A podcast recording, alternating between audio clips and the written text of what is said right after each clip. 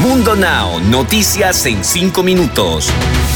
Inmigración, dinero, política, entretenimiento y todo lo que necesitas para amanecer bien informado.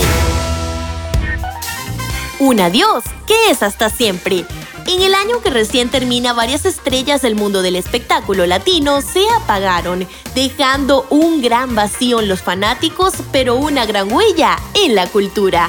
El año 2021 estuvo marcado, además de la pandemia del coronavirus, por la muerte de varios famosos, distintas personalidades del mundo de la música, el cine y de la televisión perdieron la vida causando conmoción entre sus seguidores y el mundo. Algunos de ellos fallecieron por su avanzada edad o problemas de salud, mientras que otros dijeron adiós de manera completamente inesperada. A continuación les compartimos una lista de los famosos que murieron en este año 2021.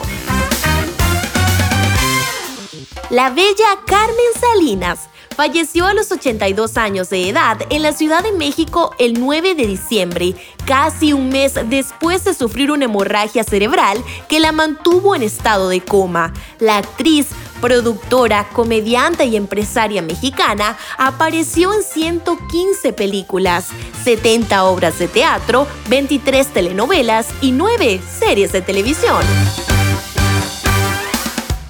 El joven Octavio Ocaña Ocaña, famoso por su papel de Benito en Vecinos, falleció el 29 de octubre a los 22 años, luego de recibir un impacto de bala en México tras una persecución policial. La familia del actor no cree la versión oficial de la policía, que afirma que se disparó a sí mismo, por lo que se cree que fue asesinado por los mismos agentes.